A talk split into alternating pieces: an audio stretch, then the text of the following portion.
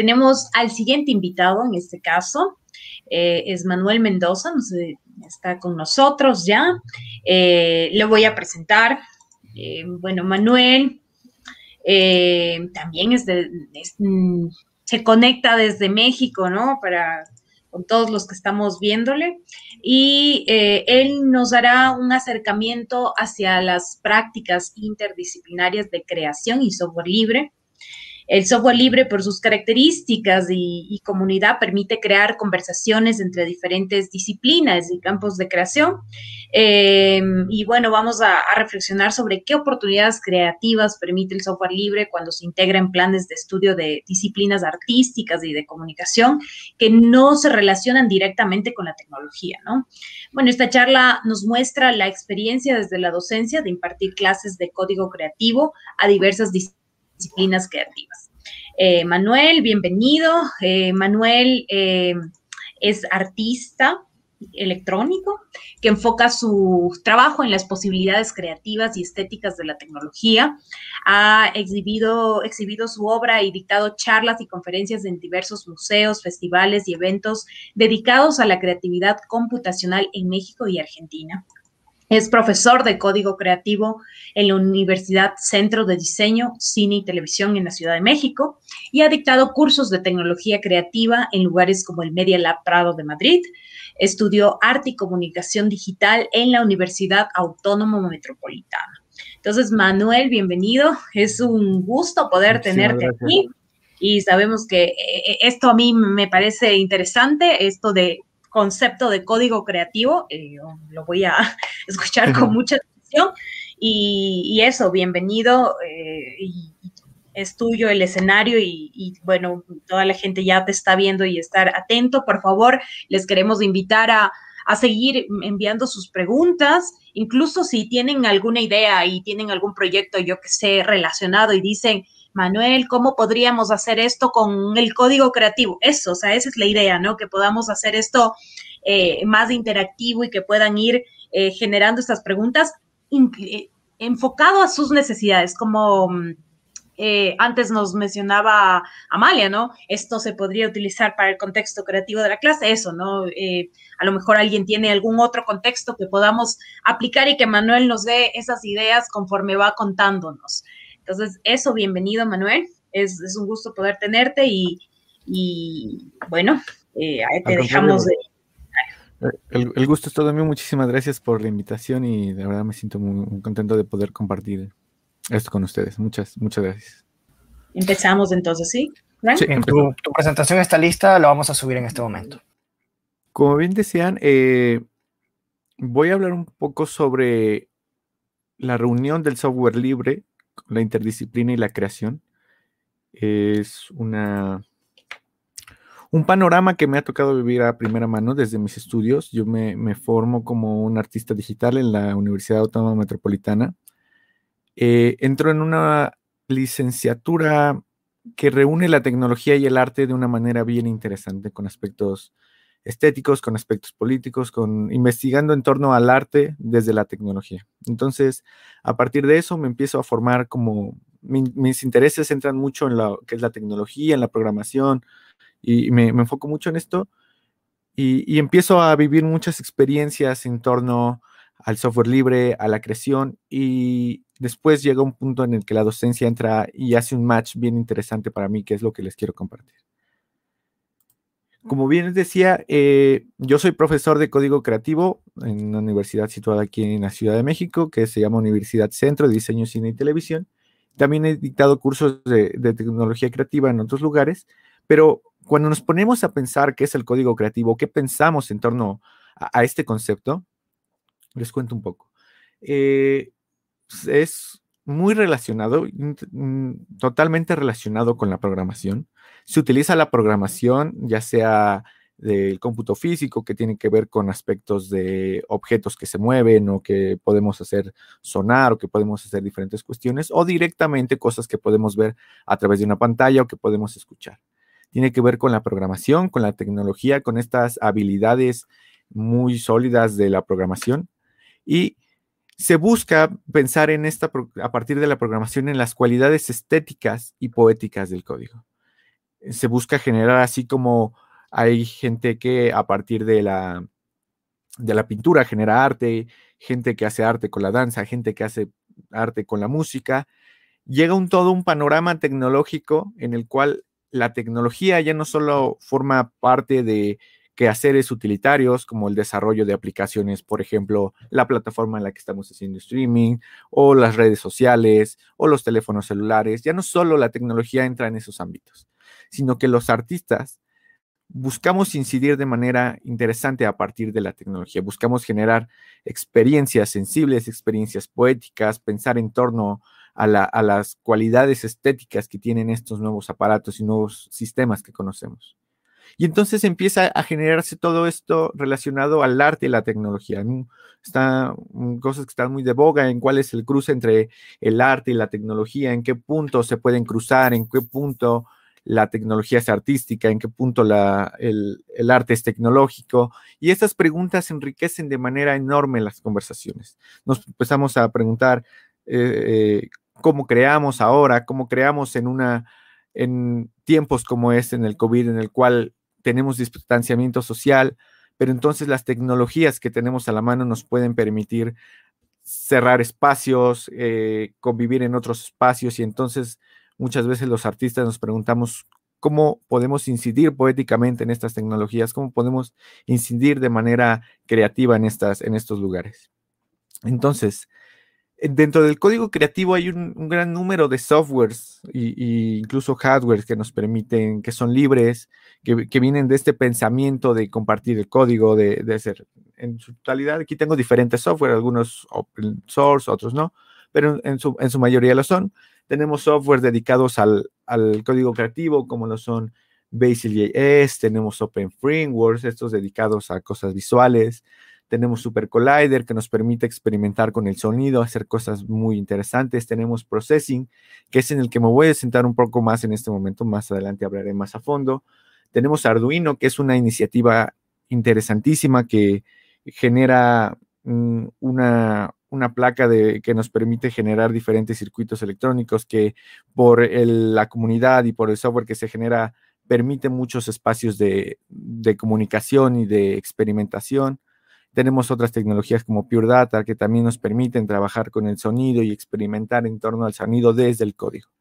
Lo que reúne a todas estas tecnologías es que nos permiten desde la programación, desde esas lógicas de programación, desde programar como tal, generar experiencias sensibles o experiencias poéticas. Entonces, como les decía, el software en el que me voy a centrar es este software que se llama Processing. Processing es un, bueno, esto está sacado de su web, es un software, eh, un sketchbook y es un lenguaje de programación para aprender cómo programar, aprender a programar en un contexto de las artes visuales. Eh, desde el 2001, Processing promueve la enseñanza de software en artistas visuales, en gente que está relacionada con la tecnología, estudiantes, artistas, diseñadores, investigadores y gente apasionada de la tecnología. Entonces, Processing se plantea como una manera amigable de aprender a programar, una manera interesante que al tener un referente visual nos permite generar eh, nos permite entender de otra manera el código, nos permite entender de una manera visual el código. Entonces, artistas visuales que de repente quieren generar un proyecto y, se encuentran con limitantes de algún tipo, tal vez descubren que a través de la tecnología, a través de este software lo pueden crear, o gente que está interesado en aprender a programar, se encuentran con processing y se encuentran con un primer punto de partida que les permite eh, empezar a aprender a programar que después les permite migrar a otros lenguajes dedicados más a la programación. Y eso es un camino bien interesante el que surge cuando se aprende a programar con Processing. Y algo bien importante que sucede con Processing y con muchos de los software libres es que generan mucha comunidad. Muchas veces esta ideología de liberar el código, de que el código sea libre, de poder construir en comunidad, genera más comunidad. Permite espacios de, eh, permite espacios de diálogo, permite espacios para poder conversar, para poder difundir, para poder crear, para poder aprender. Por ejemplo, eh, con Processing cada año eh, se generan alrededor del mundo lo que se conoce como el Processing Community Day.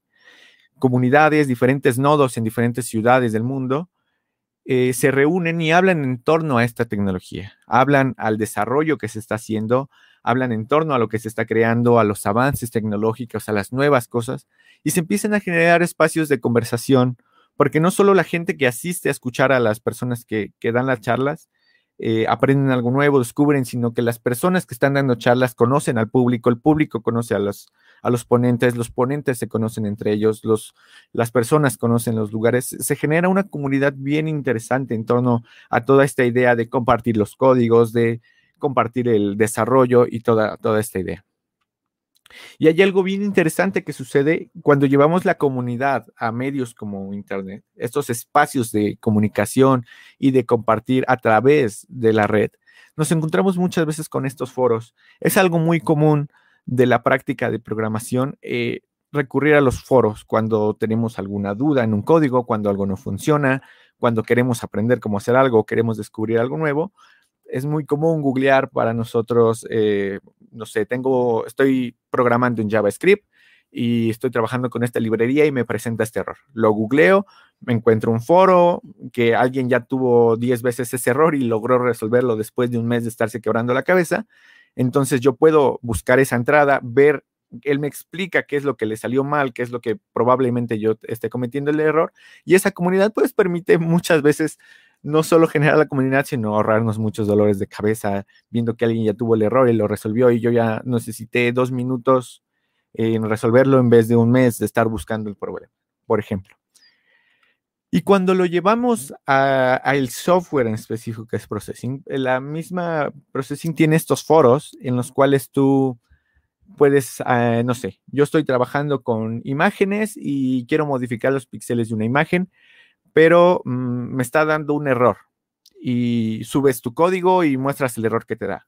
Y tienes dos opciones. O te vas a encontrar una entrada de alguien que ya tuvo ese error y explica cómo, o alguien te va a decir, oye, mira, muy probablemente eh, estás teniendo un error porque tu imagen es de tantos píxeles y no sé, una solución que, puede resolver ese problema. Entonces, estos espacios de comunidad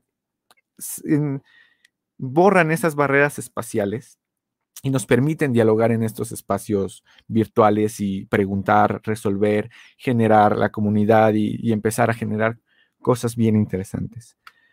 Eh, por ejemplo, aquí hay un, ejemplo del, foro de processing, el foro oficial, en el que dice que está aprendiendo a, trabajar y que eh, necesita ayuda con cómo hacer un, una elipse y que algo está saliendo mal, y entonces empiezan a decirles que, mira, si quieres generar una esfera, necesitas trabajar en un entorno 3D y para activar el entorno 3D tienes que hacer bla, ta, ta. Estos espacios en los cuales eh, alguien tiene una solución a la, pregunta que tú tienes y no te sientes solo a la hora de aprender a programar y no te sientes... Eh, un poco aislado, entendiendo cómo funcionan las cosas y cómo hoy qué estás haciendo mal y todas estas ideas. Entonces, estos foros y estos espacios son un, punto interesantísimo de, crear comunidad. Y así como tenemos los foros que normalmente son como preguntas y respuestas de qué es las problemas o soluciones que nos encontramos, también nos encontramos con esta plataforma que es openprocessing.org, donde muchos artistas, mucha gente que está haciendo código comparte lo que está generando a partir de código, sus videos, sus, eh, sus sketches de interactividad, cosas que tienen que ver con sonido, cosas que tienen que ver con imagen, experimentación, etc. Y la gente comparte, por ejemplo, yo hice un, un sketch que hace una, convierte una pintura, la vuelve como en 8 bits y hace ahí algo interesante. O yo hice un sketch que toma tu cámara y te convierte en una pintura, por ejemplo. Y entonces la gente comparte lo que está haciendo en processing. Y eso es muy interesante porque, por lo menos desde la experiencia de la docencia, me he dado cuenta que los ejemplos y ver las posibilidades funcionan como una inspiración y saber qué es lo que se puede llegar a hacer porque como cualquier cosa, como cualquier lenguaje, se empieza a enseñar desde cero y muchas veces aprender los fundamentos, aprender las cuestiones más básicas y lógicas, ah, puede resultar un poco tedioso. Estar aprendiendo un lenguaje nuevo, estar practicando, prueba y error, darte cuenta que te falló un punto y coma, que te faltó un paréntesis, que te faltó una llave, etcétera. Entonces, ver los ejemplos de lo que alguien más ya está haciendo, dices, órale, si yo me esfuerzo, le echo ganas y, me, de verdad me interesa esto, creo que yo podría llegar a hacer cosas iguales. Y no solo es eso, no solo podemos ver los ejemplos que la gente hace. Por ejemplo, tomé un ejemplo al azar, esta composición bastante interesante, en la cual pues tenemos una composición todo hecho a código de manera generativa. Está muy interesante, se ve, se ve, se ve atractivo. Pero la gente no solo comparte lo que está haciendo, sino que comparte sus códigos. Dice, vale, si a alguien le interesa hacerlo, aquí está mi código, así es como yo lo hice. E, este ejemplo no está tan comentado. Hay otros ejemplos que tienen muchos comentarios para la gente que está aprendiendo. Dice, en este lugar, esta función hace esta tal cosa, esta otra función está haciendo esto, este, aquí se dibujan los círculos, aquí se colorean, aquí se hacen líneas. Muchas veces eso está con los códigos, otras veces no, muchas veces no se tiene esa costumbre, pero la persona que genera el código dice, vale, aquí está el código, cópiatelo, bájalo y, y, ejecútalo tú, o desde la misma plataforma de Open Processing, tú puedes modificar estos valores en tiempo real. Dices, vale, a ver, ¿qué pasa si le muevo en estos valores? Y te vas a dar cuenta que las elipses van a crecer. O qué pasa si le muevo aquí y va a cambiar de color, por ejemplo. Entonces, esa es una lógica que tiene que ver mucho con, con borrar estas barreras de la autoría y borrar estas ideas de decir, vale, yo hice el código, sí, pero pero no significa que sea mío, o sea, no significa que, me tengan que pertenecer y yo soy el único que tiene que saber cómo se hace esto y yo soy el único que lo puede hacer, sino todo lo contrario, es decir, vale, logré tener este desarrollo tecnológico, logré hacer esta experimentación estética, puede que a alguien más le sirva, puede que alguien está generando un proyecto que, que una de las funciones que yo creé le sirve y le ahorro una hora de, de estar codeando eh, porque ya vio mi código. Entonces, es una idea de ser muy abierto y ser muy empático y de compartir, y es una idea de compartir, es una idea de generar comunidad, de compartir, de responder preguntas, de ayudar al que está aprendiendo, y es una lógica que se vuelve muy, muy, muy interesante. Entonces, eh, como les decía, eh, eh, cuando empiezo a, dar estas clases de código creativo, les cuento un poco, yo soy profesor en una universidad en la Ciudad de México que se llama Centro de Diseño, Cine y Televisión, que es una universidad dedicada a, la industria creativa, a pensar desde diferentes carreras creativas, como lo son diseño de moda, eh, comunicación visual, cine, este, hay carreras más enfocadas a la tecnología como... Son, muchas eh, carreras creativas. Entonces, la universidad lo que se propuso pensando en el futuro, en las nuevas tecnologías y en lo que está haciendo, dice, vale, ok, yo tengo mis carreras de diseño de moda, tengo mi carrera de cine, tengo mis carreras de arquitectura, de comunicación visual, etcétera, etcétera.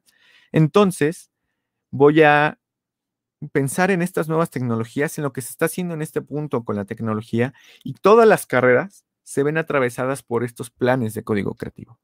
Estos planes en los cuales, vale, yo soy, eh, estoy estudiando diseño de modas y me van a enseñar a trabajar con processing. ¿Por qué?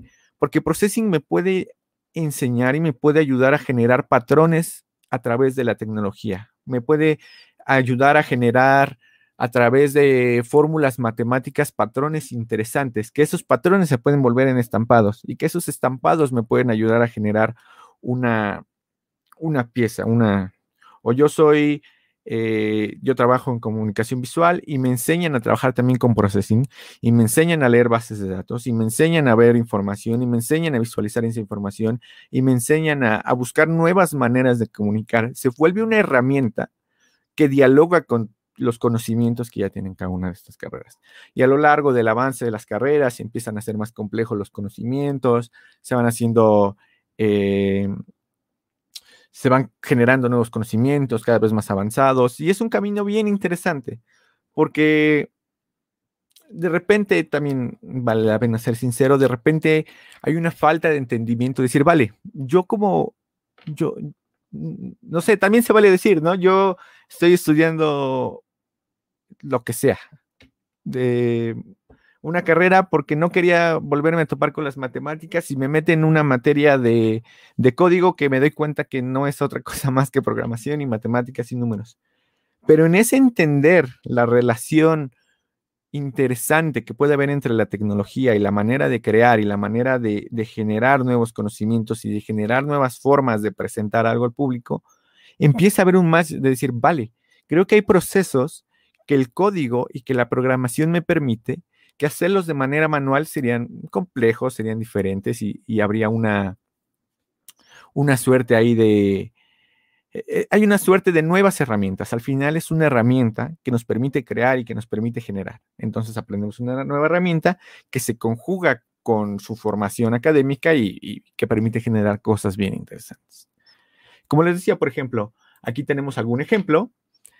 Es un ejemplo que una de las alumnas que tengo en, eh, que tuve eh, de diseño de modas, aprendimos a descargar base de datos de la página de datos abiertos de la Ciudad de México. Les dije, vale, les voy a enseñar que la, ciudad, la Ciudad de México comparte un montón de datos abiertos sobre un montón de cosas, pues vamos a hacer algo con ellos, ¿no? Vamos a hacer algo interesante.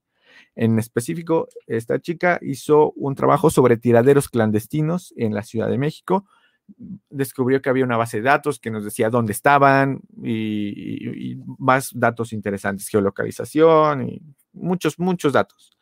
Entonces, durante el curso aprendimos a leer esos datos, luego aprendimos en cuestión de código a, a cómo leerlos, a cómo, y después en pensar en maneras creativas de representarlos.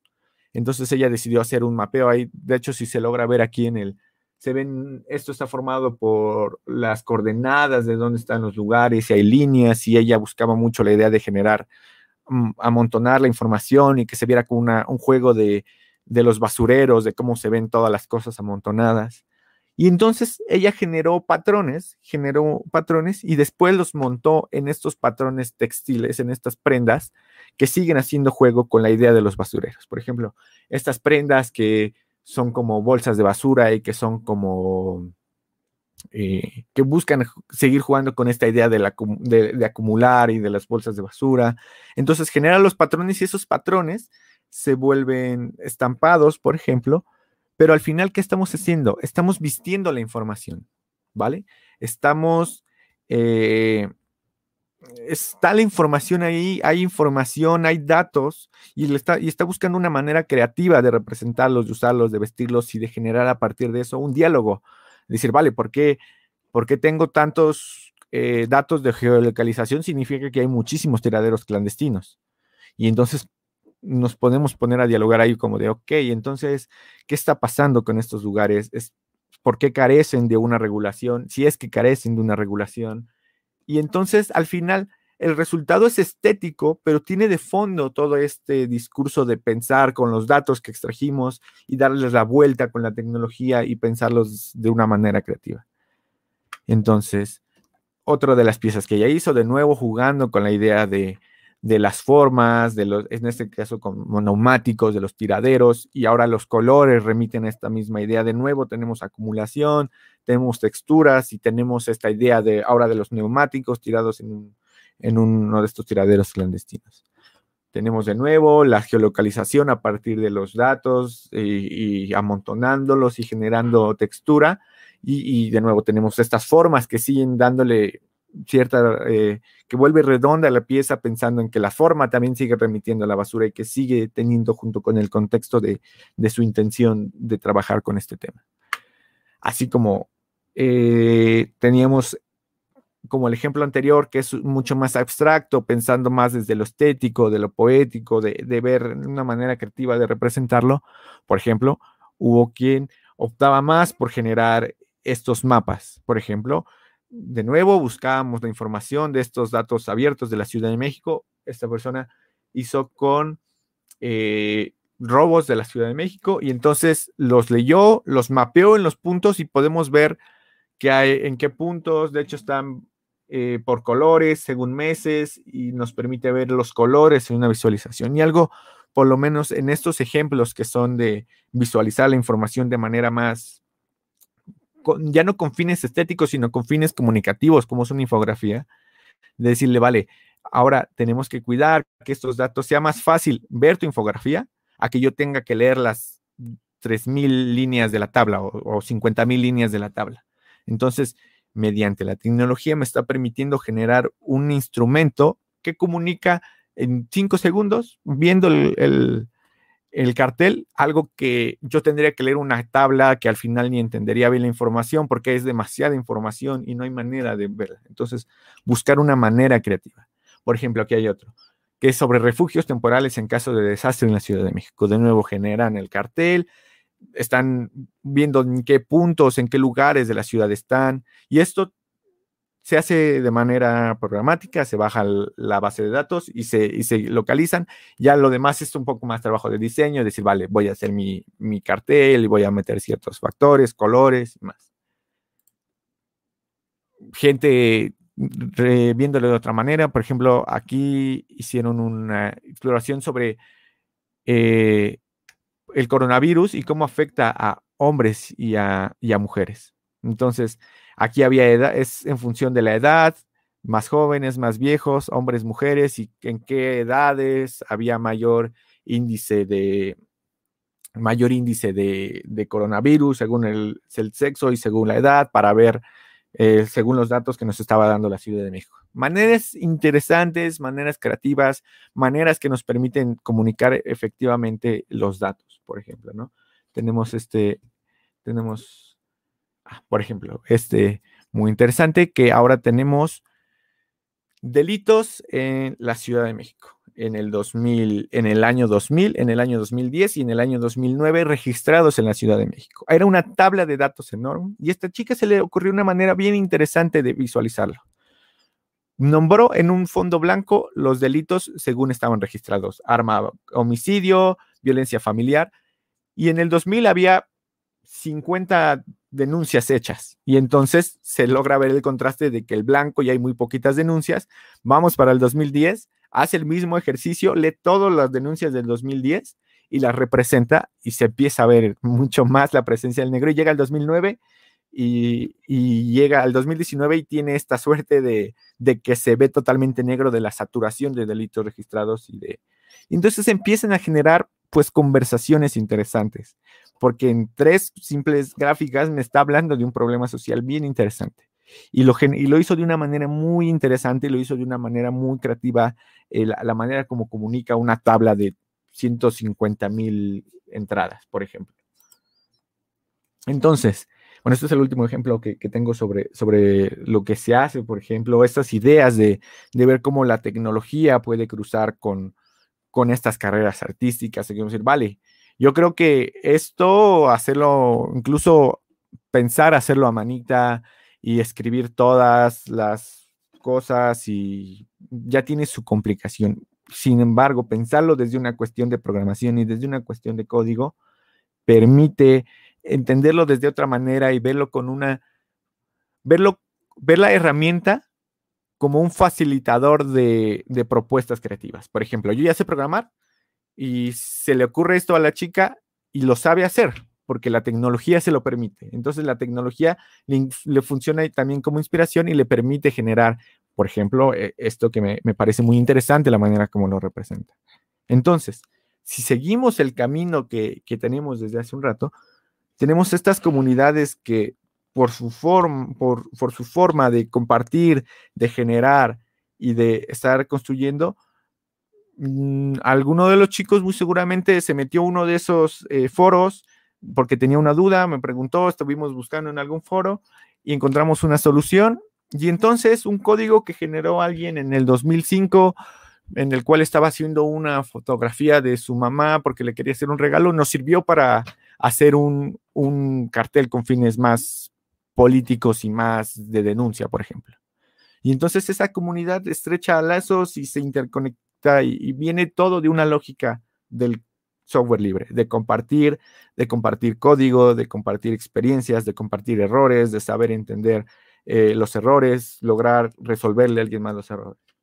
Entonces, esta comunidad de software libre y estas oportunidades que tiene la docencia y cómo puede incidir en otros aspectos, por ejemplo, en este caso, en otras disciplinas artísticas o en otras disciplinas pensadas en el, eh, desde la tecnología, pues es, el, es, es lo que les quería compartir un poco. Cómo el código creativo puede incidir en estos lugares, cómo el software libre es una parte fundamental y esta mentalidad del software libre de compartir es, algo que, puede generar cosas, cosas bien increíbles. Pues nada, es, es en gran parte lo que les quería compartir sobre el código creativo, sobre software libre y la creación y la interdisciplina. Genial, Manuel, muy interesante los casos que nos has comentado.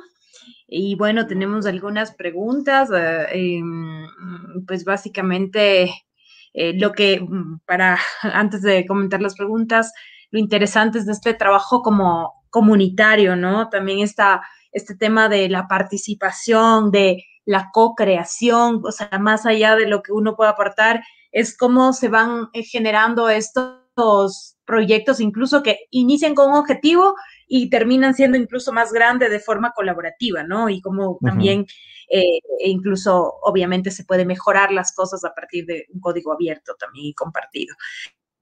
Eh, voy a leerte las, las, preguntas que tenemos. Eh, bueno, también comentarios. Amalia, que bueno, también estuvo el día de ayer, nos dice, es una dupla, eh, creo que se refería al código y a la parte creativa. Dice, de hecho, solo el, eh, solo el hecho de programar y diseñar temas o recursos creativos sobre el arte eh, ya está inmerso ahí la creatividad, ¿no? Ella comenta. Y luego tiene tres preguntas, Amalia, que está desde Venezuela. Dice, una, ¿cuáles son los requerimientos mínimos para instalar Processing? dos, eh, funciona en todos los eh, distros de eh, Linux. Y tres, ¿dónde podemos descargarlo? Esas son las, las preguntas que hace Mario. Buenísimo. Primero, processing, dependiendo de la complejidad de lo que queramos hacer, no, no requiere tantos, no requiere una supercomputadora para empezar una computadora sencilla, cualquier laptop que ocupemos para el día al día, funciona. Y sí, está disponible para todos los sistemas operativos, para Windows, OS y Linux, por lo menos en Ubuntu, que es el que eh, eh, suelo utilizar y, que conozco que funciona, está para Ubuntu también. Y buenísima pregunta. Desde nosotros, si googleamos tan solo con googlear processing, nos encontramos con la primera con la web que es de processing.org y ahí nos da la oportunidad de descargarlo gratuitamente. Puedes donar también a la Fundación de Processing si es que interesa donar, pero es una descarga gratuita. No requiere mayor, un, un supercomputadora. La computadora de nuestro día a día es más que suficiente. Perfecto. Eh, eso, bueno, ya quedaron contestadas las tres preguntas. Eh, bueno, también mm, desde Loja Libre nos dicen un comentario, sobre todo creo que es grandioso ese dar y recibir que caracteriza a las comunidades, entregan todo, no se quedan con nada. Y eso es lo que iniciamos haciendo, ¿no? Es un proceso interesante. Luego, Iván Ana Luisa nos pregunta, ¿cómo se puede iniciar en el programa y poder aprender acerca de clusters de ser el caso? Vale, buenísimo. Así como hay los, los, este, las comunidades, hay muchas tutoriales en YouTube y eso es genialísimo. A mí yo creo que los tutoriales de YouTube son una de las cosas, de las mejores cosas que le pueden pasar al mundo.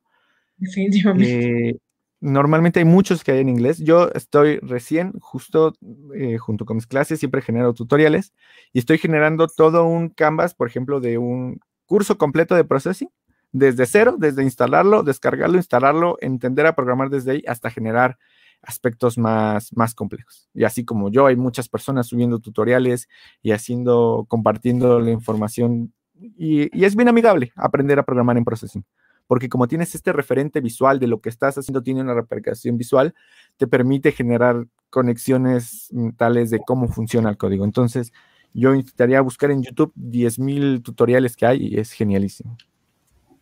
Genial. definitivamente, esto de los tutoriales es esencial. Yo me acuerdo que una vez me dijeron, su teléfono no va a volver a funcionar.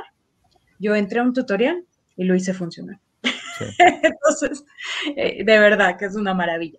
Bueno, también tenemos otros, otras preguntas. Frank. ¿Querías decir algo? sí, tenemos, tenemos un par de preguntas ya para cerrar, que ya casi vamos, vamos como, sí, tiempo. Eh, pero que, bueno, son dos preguntas que no, no la podemos dejar pasar, que tiene que ver con esta experiencia que tú cuentas de, de, enseñar a programar a gente que no es programadora o que no es informática, y más aún que están eh, relacionadas con el mundo artístico, eh, con estudiantes o incluso con docentes. Eh, bueno, ¿qué pasos recomiendas a cualquier artista o persona con inquietudes a seguir eh, para iniciarse en el uso de la programación de forma creativa? Todo esto que has contado con Processing, con, bueno, todas las herramientas que mencionaste. y una pregunta que algo que le quiero agregar a la pregunta es, este, cuéntanos qué experiencias has tenido en ese proceso de enseñar a programar a artistas. Eh, si has seguido alguna metodología eh, o, si has construido en el tiempo una metodología para esto. Cuéntanos un poco de esa experiencia. Yo creo que son cosas bien importantes. Es no tener miedo a equivocarse, para empezar, y estar bien abierto a esa idea de, de experimentar un montón, de estarle moviendo un montón. Al final la programación lleva tiempo, necesita, es una práctica que necesita estarse ejercitando, pero yo creo que es perder el miedo de programar, porque muchas veces esa barrera mental de que nos han dicho durante mucho tiempo que programar es difícil y que es para eh, gente que tiene que ser genio y que la es perder el miedo y es saber que eh, están las comunidades y es perder el medio gracias a que hay gente dispuesta a enseñarnos de manera paciente. Y, otro factor, la paciencia es muy importante porque es algo que tenemos que estar practicando y es algo que le tenemos que dedicar tiempo y es algo que si tenemos el interés va a salir. Y si tenemos algo que queremos hacer, lo vamos a lograr hacer con código, porque si yo no lo sé hacer, alguien lo sabe hacer y si no alguien sabe hacer, me va a decir de alguien que sí lo sabe hacer y se, va se genera esta comunidad y al final acabo resolviendo lo que yo quería generar a partir del código. Entonces yo creo que es perder el miedo de aprender a programar, de tomar al toro por los cuernos y decir, vale, venga, voy a sentarme a aprender a programar.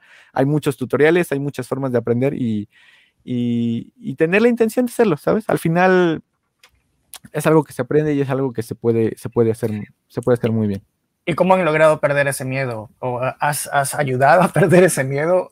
Eh, por lo menos, o los docentes han perdido el miedo por sí solo? ¿O, o, cuál ha sido el proceso? Por lo menos en, en, mi, en mi práctica como docencia es mucho la paciencia. Yo soy muy paciente y el hecho de, de decirles pregunten las veces que sea necesario y no solo incitarlos a que pregunten y estarlos retando constantemente en la cuestión de, vale, si yo quiero hacer esto, ¿qué tendríamos que hacer? Entonces, estar generando estas estructuras mentales de, vale, eh, quieres, por ejemplo, cada los exámenes que yo les presento es, yo hago un código y mi código me da un resultado visual. Tu trabajo es, como examen, de ese resultado visual, hacer el código que me lleva a ese resultado visual. Entonces, estar provocando esta necesidad de conflicto, un conflicto sencillo, no una idea de, de esperarnos y de saber que equivocarse está bien, que equivocarse no tiene nada de malo, que al final lo único a lo que nos va a llevar a equivocarnos es aprender el camino correcto. Entonces, esta paciencia y esta paciencia de decir, vale, no tengas miedo a preguntar y no tengas miedo a equivocarte y no tengas miedo a que le demos las vueltas que sea necesario, a veces nos cuesta más trabajo entenderlo, a veces nos cuesta menos trabajo. También es algo que tenemos que, no, está mal que nos cueste trabajo y que vayamos despacio y no está mal equivocarnos. Entonces, es la paciencia y es, y es, y es ser pues fraterno con quien aprende, ¿sabes? Saber que puede ser difícil, saber que, pues que, puede ser difícil. Ok, muy bien, muchas gracias, eh, Manuel. Muchas gracias. Eh, sí, yo me imagino que al final, cuando ya logras el objetivo, luego eh, se vuelve adictivo, ¿no?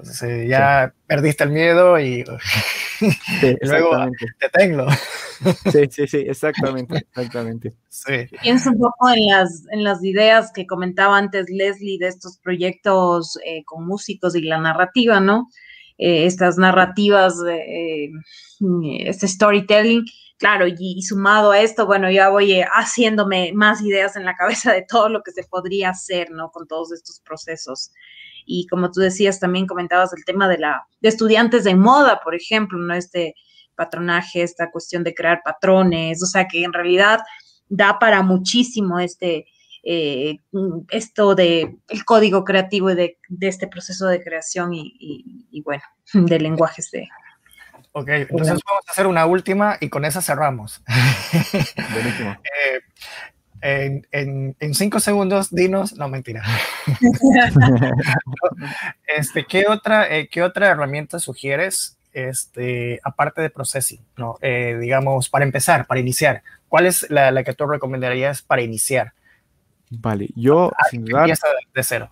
Empezaría con Processing. Yo empecé con Processing, me sentí muy bien y eso me llevó a programar en muchos lenguajes.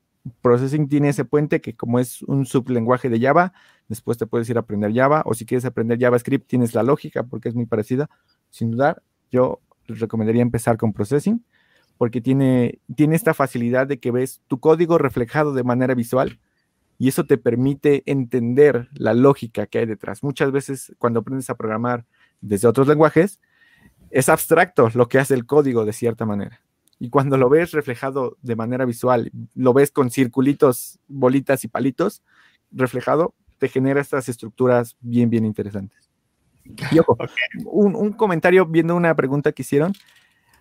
En el Media Lab Prado le doy cursos a niños de 5 o 6 años que son loquísimos por la tecnología y les interesa y, processing se vuelve muy fácil de aprender también para los niños. Porque se vuelve interesante por los proyectos que puedes generar, porque puedes hacer hasta videojuegos, puedes hacer eh, cosas muy lúdicas, cosas con imágenes. Entonces también desde ese punto es como una, un punto interesante para que los niños empiecen a programar. Y, perdón, Manuel, una preguntita solo. O sea, en el mismo lugar de, la web de Processing ORG, eh, supongo que debe haber algún, no sé, manual básico de cómo usar el código y eso, ¿cierto? Vienen, las, referencias, vienen las referencias, viene, viene todo lo, básico que necesitas para, para, para empezar. Bien, listo. Muchas gracias, Manuel. Eh, muchas gracias por esto que nos has contado. Gracias. gracias seguimos conectados, igual nos vamos a seguir encontrando más adelante, quizás para hacer cosas juntos, hacer eh, o profundizar, eh, hacer algún taller. Bueno, ahí ya tenemos los contactos y, nos vemos más adelante. Gracias, Manuel, por estar acá. Gracias a ustedes. Hasta luego.